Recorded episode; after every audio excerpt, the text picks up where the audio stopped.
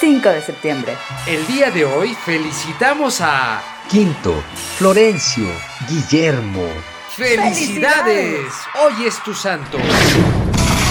Houston, we have a problem. Transmitiendo SMS Pulsar.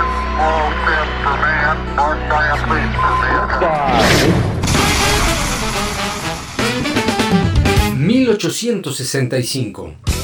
Habiendo previsto el retiro de las tropas francesas en la guerra de secesión en los Estados Unidos y ante el hecho de que ese gobierno no reconocía el gobierno imperial de Maximiliano, este buscó atraer el apoyo de los confederados, para lo cual promulgó la ley de colonización, cuyo reglamento expresaba la forma de contrato que es en realidad una forma de restitución de la esclavitud simulada. Maximiliano no logró su objetivo gracias a la intervención oportuna y eficiente de Matías Romero, ministro de México del gobierno legal de Benito Juárez en Washington. 1936. La inglesa Beryl Markham sobrevuela en solitario el Atlántico en dirección este-oeste, siendo la primera mujer en lograrlo. Nació el 26 de octubre de 1902 en Leicestershire, condado situado en el centro de Inglaterra. Cultivó también la literatura, la explosiva mezcla de un continente por entonces inexplorado, África, con una actividad por entonces incipiente, la aviación. Es lo que, sumado a una prosa exquisita, hace de las memorias de Mackham una obra única y fascinante. Al oeste con la noche. Es el título del libro en el que plasmó su fascinante vida y del cual obtuvo el Premio Nobel de Literatura.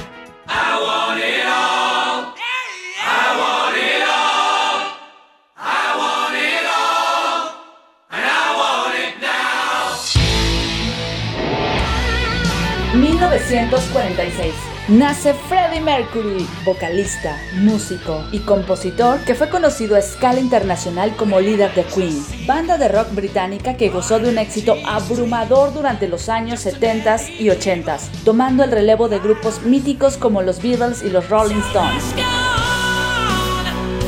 La energía y espectacularidad de las puestas de escena en los conciertos en directo y una acertada renovación del género mediante la asimilación al rock de variadas tendencias, desde las jazzísticas hasta las sinfónicas, explican el merecido y arrollador triunfo del grupo, sin descontar, por supuesto, la extraordinaria intuición y creatividad musical de su líder, Freddie Mercury, quien desarrolló paralelamente una aplaudida trayectoria en solitario.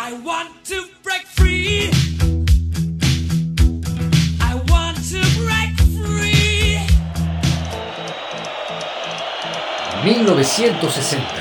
Se llevó a cabo la primera edición de la Copa Intercontinental de Clubes Campeones, organizada por la UEFA y la CONMEBOL para designar al mejor equipo entre los vigentes campeones continentales de ambas confederaciones.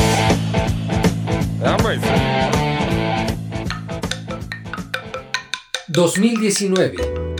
Fallece uno de los artistas plásticos más importantes de México en la actualidad, Francisco Toledo, hombre comprometido con sus orígenes indígenas y ferviente promotor de la defensa del patrimonio artístico del estado de Oaxaca. Si porque te quiero quieres llorona, que yo la muerte reciba.